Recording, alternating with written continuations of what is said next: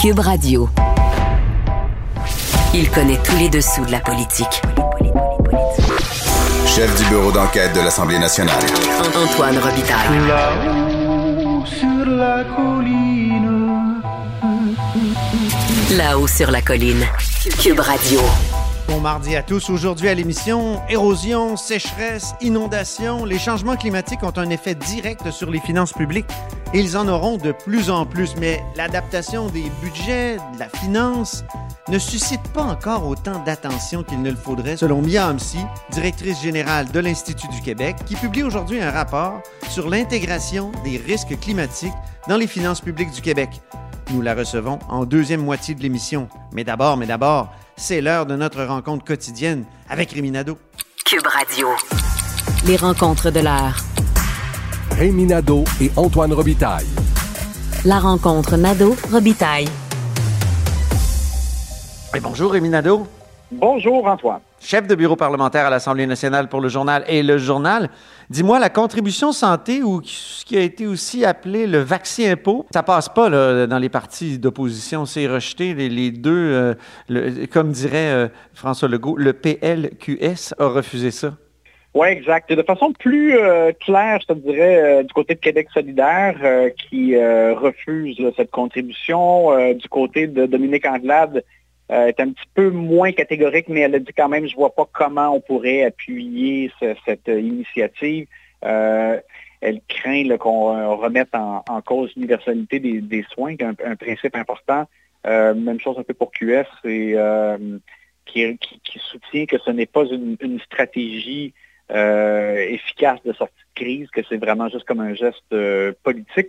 Mais écoute, moi, Antoine, Hmm. je n'y crois pas, de toute façon. Non, hein? Euh, et, et si le gouvernement, finalement, écoute, le fait, là, ben là, je, je dirais que j'ai eu tort, mais j'ai écrit à l'automne, vers la fin de l'automne, une chronique qui s'appelait euh, Dubé le bluffeur, euh, que, que M. Dubé n'a pas aimé, n'a pas apprécié. On n'aime pas en politique se faire accoler une étiquette, mais c'est ce qui était arrivé quand on a fait un ultimatum pour la vaccination obligatoire des employés en santé. Euh, on s'est présenté, on a fixé une date. À cette date-là, on a dit ben, on va repousser à une autre date. À l'autre date, non, on ne l'a pas fait. On a abandonné cette idée-là.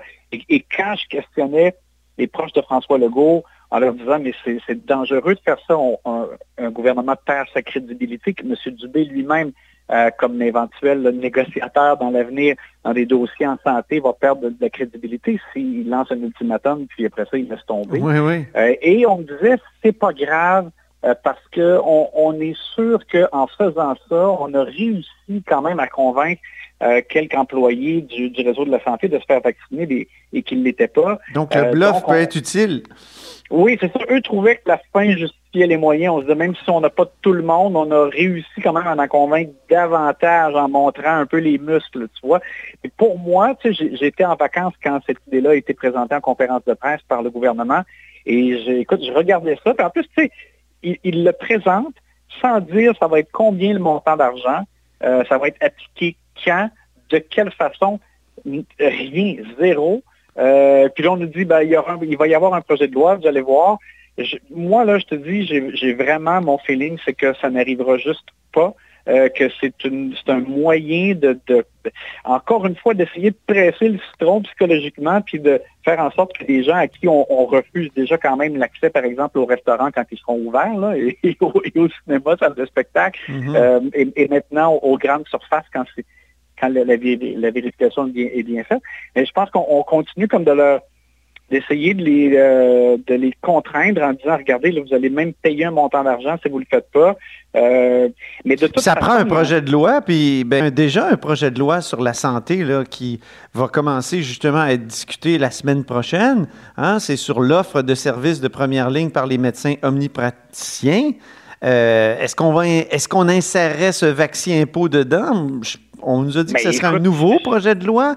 En tout cas, Ben, est-ce qu'il va y avoir du temps parlementaire? Moi, c'est la question que je pose pour, pour tout étudier ça.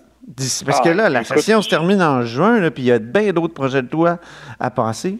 Ben oui, puis ce, ce sont les derniers mois de ce gouvernement. Il ne faut pas l'oublier. C'est la dernière session parlementaire avant la prochaine élection. C'est ça? Euh, ils ont des choses à adopter, ne, ne serait-ce que par exemple euh, la réforme de la loi 101, euh, dont ils, ils veulent s'enorgueillir, ben, il faut qu'ils soient adoptés. Euh, bon, euh, ben, c'est un exemple parmi d'autres. Mais moi, écoute, je, te dis, là, je pense que c'est une, menace pour laquelle ils diront plus tard, ben, quand même, ça valait la peine parce qu'on a peut-être réussi quand même à amener des personnes euh, non vaccinées. C'est un épouvantail, hein? C'est une sorte d'épouvantail qu'on brandit, là, puis on se dit, oh, puis ensuite, on va le retirer en disant, bah, c'est peut-être plus compliqué qu'on pense. Moi, je le perçois comme ça. Et d'ailleurs, euh, bon, il n'y a pas beaucoup d'exemples dans le monde. Il y en a, là, on parle beaucoup de l'Autriche, et, puis je regardais là, euh, avant notre enregistrement, euh, en Autriche d'ailleurs, c'est quand même pas encore fait. C'est-à-dire que là, la vaccination obligatoire va entrer en vigueur en février et on dit que ceux qui ne le font pas sont passibles d'amende. Est-ce qu'ils vont vraiment se lancer à la chasse des non-vaccinés pour imposer ces amendes-là ou ça sera, j'ai hâte de voir. Mais il y, a tellement peu d'exemples et, puis il y a des choses qui se font ailleurs dans le monde qu'on ne fait pas au Québec. Moi, je n'y crois pas vraiment. Je pense que ça n'arrivera pas. Et euh, euh, voilà, bon, l'avenir le dira. On, sera fixé euh, quand même assez rapidement en février. voilà. Deuxième sujet, Rémi, le troisième lien. Hey, tu sais qu'on n'a pas encore fait notre débat, notre face-à-face, notre métal sur métal sur le sujet. Ça me fait penser. mais je referme cette parenthèse-là. Et le défi tient toujours. Ça prendrait, comme, euh, ça prendrait comme deux émissions parce que ça va prendre plus que 12 minutes. c'est ça. Mais là, c'est le, Parti libéral du Québec qui est un peu empêtré euh, avec je dirais, qui est peut-être en train de s'enterrer même euh, dans le tunnel. Oui, écoute, moi, je, trouve que c'est quand même tout un revirement. Euh, avant l'élection euh, précédente, Philippe Couillard et les libéraux, ils avaient décidé d'appuyer un, projet de troisième lien. C'est eux qui ont créé le bureau de projet pour ça. Ils ont, avec Véronique Tremblay, qui était ministre délégué au transport, ils ont euh, mis de l'avant des scénarios. Il y avait cinq scénarios, je me rappelle bien, qu'ils ont mis à l'étude. Ils, ont, ils se sont vraiment lancés là-dedans.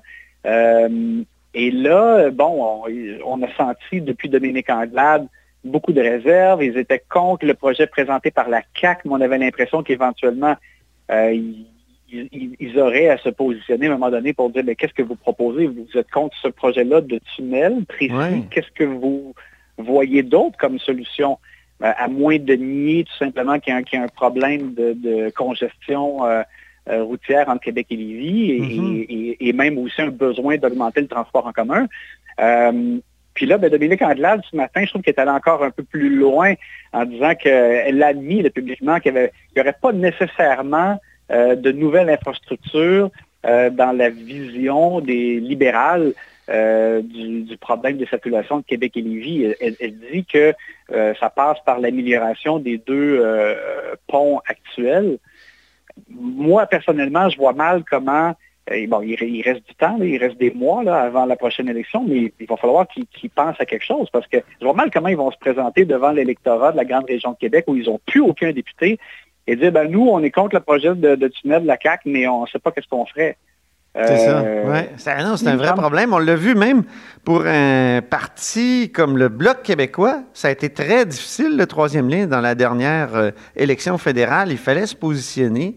Alors, c'est vrai que même si tu connais mes positions sur ce sujet-là, il, pourrait proposer quelque chose comme une nouvelle infrastructure, mais uniquement un métro, une genre de ligne jaune ou une ligne. On, le sait, à, Montréal, il, y a, deux, lignes. Euh, il y a celle qui va vers Laval, il y a celle qui va vers Longueuil. Et pourquoi pas faire ça en, dessous du fleuve? Pourquoi ce ne serait pas une position libérale? C'est sûr que ça coûterait moins cher qu'un tunnel autoroutier de 8 km à, plusieurs voies et à plusieurs étages. Et, à noter que Québec solidaire continue de se dire, je vais prendre leur mot parlable, pour un, projet uniquement de transport en commun. Oui. Bien que je si c'est un tunnel, euh, c'est quand même encore toujours bien du béton. Ça prend du béton pour faire un tunnel. Euh, oui, mais... oui, mais si c'est un métro, ouais. Tu sais, tu t'enlèves, t'enlèves des personnes de la circulation, tu peux diminuer évidemment le nombre de voitures sur euh, les ponts à ce moment-là. Puis de toute façon, des camions, là, ils ont souvent des cargaisons qui empêchent d'aller dans, les tunnels. en tout cas, je ne veux pas faire le débat, Rémi, je suis parti, là, mais, euh, mais... Mais, écoute, chose certaine, moi, j'avais eu des discussions euh, avec des proches, la chef. Puis on me disait, on ne va pas nécessairement présenter une solution lors de la prochaine campagne électorale. Puis moi, je te dis, je trouve ça, je trouve ça un peu aberrant. Surtout mm. qu'ils ont eu le temps d'y penser là, depuis que la CAQ est au pouvoir. Euh, non. En même temps, on me dit, euh, bon, est-ce qu'on euh, on n'a pas toutes les données auxquelles le gouvernement a accès maintenant? Est-ce qu'on peut vraiment comme dessiner quelque chose sur le point d'une table? Est-ce que ça peut être vraiment sérieux? Je comprends ça, là, mais c'est parce que si tu aspires à prendre le pouvoir, il faut que tu sois capable de dire aux citoyens où tu t'en vas, qu'est-ce que tu vas faire dans, dans un ben dossier comme celui-là. Et je répète, ils ont eu beaucoup de temps, donc je, trouve ça étrange de les voir euh, naviguer dans le flou là, euh, à souhait. Euh, je, peux te dire que même à l'intérieur du caucus, il y en a qui, se posent des questions, tu sais, qui se disent, OK, le virage à gauche, mais ils, sont conscients qu'il faut quand même avoir des solutions concrètes pour des enjeux. Il pourrait demander à Véronique Tremblay, l'ancienne députée qui avait fait faire, je pense, cinq scénarios, en tout cas. Oui, c'est ça. Euh, troisième sujet, mais très, très rapidement, Rémi, l'élargissement de la consigne. C'est encore repoussé. Moi, la consigne, euh, j'aime ça, là. Je, suis favorable. Qu'est-ce qui se passe? Moi aussi, et je suis déçu et je me demande si la COVID n'a pas le dos trop large, mais en même temps, euh, bon, Benoît Charette l'a annoncé aujourd'hui, on, devait avoir pour l'automne prochain l'élargissement de la consigne pour faire en sorte que tous les contenants de, jus, les, trucs à boire, euh, et même les bouteilles de vin. Là, ben oui, les bouteilles de vin, c'était quelque chose, ça, oui, c'est un, ouais, débat. C'est 25 cents pour les bouteilles de vin. Et, euh, et là, Benoît Charette dit que l'industrie a trop souffert déjà de, euh, de l'impact de la pandémie et on veut leur permettre de souffler un peu et pas leur, leur mettre cette échéance-là trop serrée dans les pattes. Ceci étant, monétairement, les épiceries, la SAQ, ils n'ont pas souffert de la pandémie. Au contraire, à un moment donné, il y avait que ça dans la vie. Là. Ben On dépensait en masse à l'épicerie. c'est pas un problème. Mais, mais euh, il semble que c'est peut-être plus en, termes de main-d'œuvre. Il y a des, épiceries qui disent c'est on a déjà du mal, il y a des, employés qui s'absentent en raison de la COVID, on a du mal à recruter, ça prend du monde, vider les gobeuses, les, les machines, etc. Je, suis un peu sceptique quand même. Tu sais à quel point ça prenait quand même du courage politique pour, pour l'imposer. Les libéraux avant, avant la, la CAQ en avaient parlé souvent, mais ne l'avaient pas fait. Moi, j'étais content. Je trouvais que Benoît Charette avait été courageux. Là, je trouve ça un peu étrange, ce, report. Euh, bon, il, aura vraiment à s'expliquer, je pense, encore de façon plus précise euh, sur comment ça se fait là, que l'industrie... Oui, puis le, le BAP hier reprochait justement au gouvernement de ne pas diminuer les tonnes de matière qu'on enfouit à chaque année. L'enfouissement continue, ça continue de croître constamment. Exact. Bien, merci beaucoup Rémi, puis on se reparle demain. À demain, Antoine.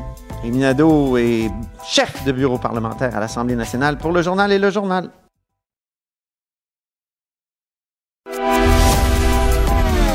Grand philosophe, poète dans l'âme, la politique pour lui est comme un grand roman d'amour. Vous écoutez Antoine Robitaille. Là-haut sur la colline. Les changements climatiques ont un effet direct sur les finances publiques et en auront de plus en plus, mais l'adaptation euh, des finances publiques au changement climatique ne suscite pas encore autant d'attention qu'il ne le faudrait, selon ma prochaine invitée, c'est Mia Homsi. Bonjour. Bonjour. Vous êtes directrice générale de l'Institut du Québec et vous publiez donc euh, aujourd'hui même un rapport euh, sur cette question de l'intégration des risques climatiques dans les finances publiques du Québec. Les, risques climatiques, il y a des exemples que vous donnez dans le rapport, inondation, sécheresse, érosion. Il y en a toujours eu. Euh, comment peut-on dire que cette inondation, cette sécheresse ou l'érosion est vraiment causée par les changements climatiques actuellement? C'est une bonne question. Puis, en fait, nous, quand on regarde les risques climatiques, on regarde deux aspects. On regarde le fait que c'est documenté qu'il y a un réchauffement climatique et que s'il n'y a pas d'action concrète pour réduire les émissions de gaz à effet de serre, on ne va pas réussir à ralentir euh, le, réchauffement de la planète et il y aura des effets euh, assurés sur le climat avec des températures euh, plus extrêmes, plus de chaleur accablante, de feux de forêt, d'inondations. Ça, c'est documenté. Donc, ça, c'est la science. Puis le, GIEC a sorti un rapport avant la COP 26. On en a abondamment discuté à la COP 26. Puis c'est tellement rendu quelque chose qui n'est pas qui est pas contesté, qui est basé sur la science. Bien sûr. Même le secteur privé se mobilise depuis plusieurs années déjà. Il y a de plus en plus d'investisseurs privés, de compagnies d'assurance qui sont en train de mesurer euh, les risques et de vouloir se préparer eux-mêmes à gérer euh, les coûts et les impacts de ces risques-là euh, pour limiter à quel mhm. point ça pourrait avoir un impact. Parce qu'il y a deux choses. Il y a l'adaptation, donc le fait qu'on va devoir adapter nos infrastructures, puis notre budget en général au changement climatique, puis il y a l'impact de toutes les mesures de lutte et de transition. Donc, le fait qu'on va probablement avoir un prix du carbone de plus en plus élevé, qu'il va falloir changer nos façons de consommer et produire, mhm. ça va aussi bouleverser euh, les économies en fonction des économies qui sont plus euh, émettrices et productrices euh, de produits pétroliers, ben, ça va être, ils vont être plus affectés. Donc, tout ça, il faut commencer tout de suite à y penser parce que la plupart des États et même plusieurs entreprises se sont engagés à la carboneutralité en 2050. Mhm. Mais les, risques climatiques comme tels, ce que je veux dire, c'est qu'il y avait quand même avant des sécheresses, il y en avait des inondations, des érosions. Ça veut dire que déjà dans euh, les finances publiques, on voit des, euh, des effets de, des changements climatiques. Oui, tout à fait. C'est des choses qui existaient euh, déjà. Là, c'est juste qu'il va y avoir une fréquence qui est plus élevé, donc des coûts qui vont être plus élevés. Oui. Et ça va nécessiter des adaptations. Par exemple, pour les chaleurs extrêmes, bien, on s'attend déjà à ce qu'il y ait des impacts sur la santé publique, euh, qu'il y ait des besoins plus importants de climatisation dans les écoles, les hôpitaux, et euh, autres bâtiments publics. Donc, c'est ce genre de, réflexion-là, les inondations, comment on fait pour planifier à l'avance, disons, euh, nos infrastructures en fonction de zones qu'on sait qui sont plus à risque d'être inondées, de populations qu'on va devoir déplacer. Donc, il y a une partie qui est de la prudence, puis il y a une partie qui est euh, une proactivité face à ça plutôt que de gérer de façon a posteriori ces coûts et ces problèmes-là. Et, comment euh, le gouvernement du Québec se prépare dans son budget? Parce que vous le dites, il y a déjà des choses qui, qui se font, mais on n'en fait pas assez. Mais, déjà, qu'est-ce que c'est? C'est justement des, des, sommes prévues pour euh, l'érosion ou l'inondation, les inondations? C'est quoi exactement? Ben, ce qui se fait, dans le fond, c'est des analyses un peu ad hoc, euh, dépendamment des sujets. On en a vu qui ont été faites euh, par Ouranos, euh, mhm. par exemple. ça vient de différentes places, l'Institut canadien sur les changements climatiques. il y en a qui sont probablement faites à l'interne dans les ministères auxquels on n'a pas accès, mais il n'y a pas de vision globale. Donc, ah. ce qu'on fait, nous, ici, c'est d'essayer de recenser qu'est-ce que d'autres pays font pour avoir cette, cette vision plus globale, puis cette façon d'intégrer les risques dans, au budget, donc sur les postes de revenus, de dépenses et sur les infrastructures. Puis c'est pas un processus facile, puis c'est quelque chose qui est nouveau. Donc même pendant qu'on faisait le rapport, il y a eu beaucoup de mouvements euh, dans ce qui se fait ailleurs, dans les publications de l'OCDE, du SMI, etc. Euh, c'est très émergent parce que c'est compliqué. Euh, ça demande de scénariser il faut vraiment modéliser différents scénarios de transition euh, climatique puis de, réchauffement climatique, voir comment ça impacte les différents secteurs et comment ça va impacter euh, nos, ça pourrait impacter nos infrastructures, etc. Et à partir de ça, établir euh, des coûts, des risques potentiels. Puis l'étape ultime, ben, c'est de s'assurer qu'on a, c'est inclus par exemple, qu'on a des provisions pour ça dans le cadre financier. Puis là où le Québec est bien positionné, pour pouvoir commencer cette réflexion-là, c'est qu'on a des lois budgétaires qui sont efficaces. Mhm. On a déjà fait nos preuves avec la loi sur l'équilibre budgétaire, la loi euh, sur la réduction de la dette, puis le fonds des générations. Euh, on, a, on, a, une crédibilité au Québec en termes de gestion de finances publiques depuis au moins une décennie, là, si ce n'est pas deux. Euh, on a redressé la situation. On a de l'hydroélectricité. On fait partie de la bourse du carbone. On a un plan pour une économie verte. Donc, on a plusieurs éléments euh, en place qui font qu'on est bien positionné. Mais là, ce qu'il faut, c'est euh, aller un peu plus loin dans l'analyse, puis intégrer ça dans le processus budgétaire de façon plus officielle, euh, afin qu'on puisse rassurer tant les agences de crédit que la population. Puis le secteur privé est en plein en train de faire cet exercice-là aussi. Donc, nous, ce qu'on se dit, c'est qu'il faut que les gouvernements le fassent parce que sinon, c'est eux qui vont récolter la facture. Mm-hmm. Mais là, vous donnez des exemples comme euh, la France, euh, l'exemple du budget vert, le Danemark, le Green Reform. Vous parlez de l'Ontario aussi, Bureau de responsabilité financière. Euh, qu'est-ce qu'on pourrait importer, mettons, dans le prochain budget? il y a quand même un budget qui s'en vient au mois de mars.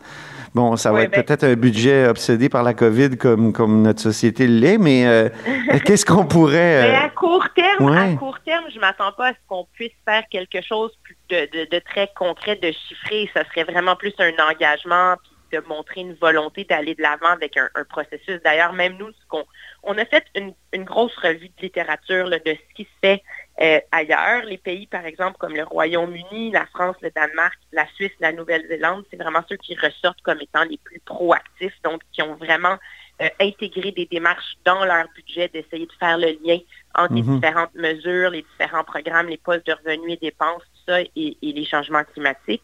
Euh, le budget carbone, c'est différent. C'est vraiment plus une reddition de compte sur l'évolution des émissions de gaz à effet de serre pour voir si on respecte les cibles mais ça fait partie de toutes ces... Et ça, le ministre a un peu annoncé ça dans le plan, euh, dans le plan qu'il a annoncé, qu'il suivrait... Euh, euh, il n'attendrait pas plusieurs années avant de, de, finalement donner l'état des lieux. alors que là, actuellement, on, faisait un, test aux cinq ans, puis oh, on se disait, oh non, on n'a pas atteint la cible. Exact. Puis tu le constates a posteriori, puis là, c'est plus difficile de, rattraper le temps perdu, etc. Et donc, ça, ça change beaucoup. Même le Canada s'est engagé à, avoir euh, présenté l'évolution de façon plus, rigoureuse. Là, à, partir du mois de mars, on devrait voir quelque chose au, niveau fédéral. Donc, c'est sûr que ça va avoir un, impact au niveau des provinces. Puis, euh, l'Ontario aussi euh, a publié un rapport fort intéressant euh, c'est le Bureau de la responsabilité financière de l'Ontario qui fait une partie de l'exercice qu'on propose euh, pour le Québec. C'est pas l'ensemble de l'œuvre, c'est pas, mm-hmm. pas intégré, mais c'est sur les infrastructures. Donc, ils ont annoncé qu'ils publieraient quatre rapports euh, qui évalueraient justement l'impact des changements climatiques sur les infrastructures de l'Ontario. Et le premier qui a été publié récemment et quand même nous montre que les impacts sont importants.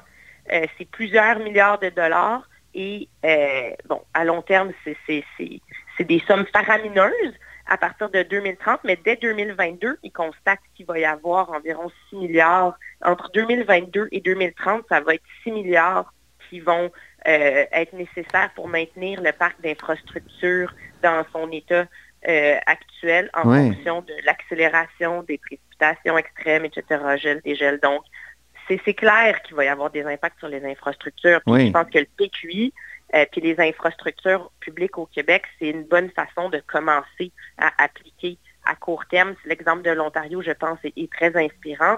C'est pas simple parce qu'il faut vraiment avoir une expertise technique sur les, infrastructures et donc commencer par le PQI, euh, ça nous semble intéressant parce qu'on publie... Le programme québécois des infrastructures, c'est ça. Il n'en tient pas assez compte des risques climatiques. Ben, en tout cas, pas de façon publique. Si c'est fait, c'est fait de façon qui n'est pas annoncée ou qu'on ne peut pas suivre. Et d'après ce qu'on sait, ça n'a pas l'air d'être pris en compte.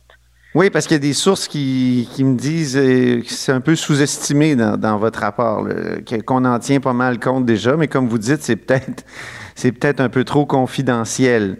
Euh, tant mieux, c'est une bonne nouvelle s'ils en tiennent compte, mais personne, c'est pas, c'est pas, c'est pas reflété euh, dans des éléments publics et euh, il, faut, il faut que ce soit chiffré, il faut hmm. qu'on le voit à quoi ça ressemble et c'est quoi les mesures qui sont prises concrètement par le gouvernement pour, pour l'intégrer. Est-ce que c'est une portion du budget? Est-ce que c'est à même les différents projets que c'est intégré? Comment c'est fait? Il faut le voir.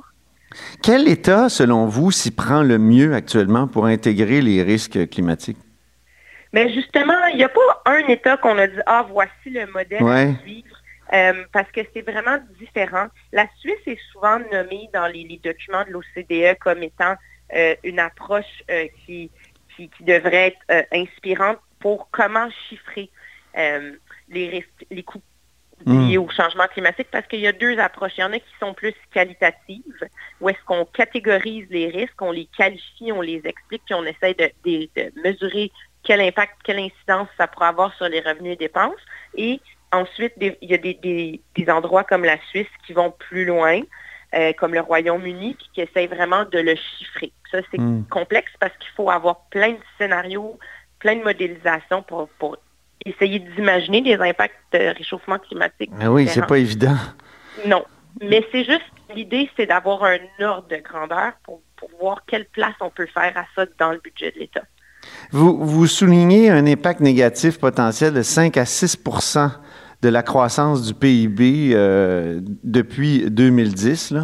Euh, le PIB, en passant, il, est de plus en plus contesté, même au Parti libéral du Québec. Euh, j'ai fait une entrevue avec Dominique Anglade qui me parlait de son nouveau plan pour le progrès, puis il a dit que les indices doivent changer. Il y a le G15 là récemment, ce groupe qui proposait d'autres indices. Euh, on, on, sait que le fait d'acheter des masques, euh, ça c'est bon pour le PIB ou d'en produire. Euh, ce que je veux dire, c'est que et c'est pas nécessairement un signe de, bonheur national brut, le fait qu'on soit pogné. Surtout que vous et moi, on est covidiens actuellement au moment où on se parle.